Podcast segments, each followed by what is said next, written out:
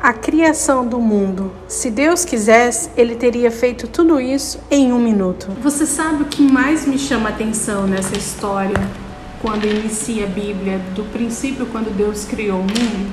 Foi o fato dele ter precisado de uma semana para fazer isso. Nós sabemos que se ele quisesse, ele poderia ter feito no estralar dos dedos, mas ele quis curtir o momento.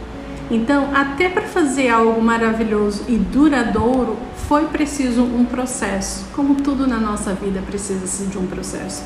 São muitas as reflexões que nós podemos tirar da criação do mundo, mas a principal dela é que foi construído passo a passo, porque tudo na nossa vida que edifica vem através de um processo. Reflita sobre isso.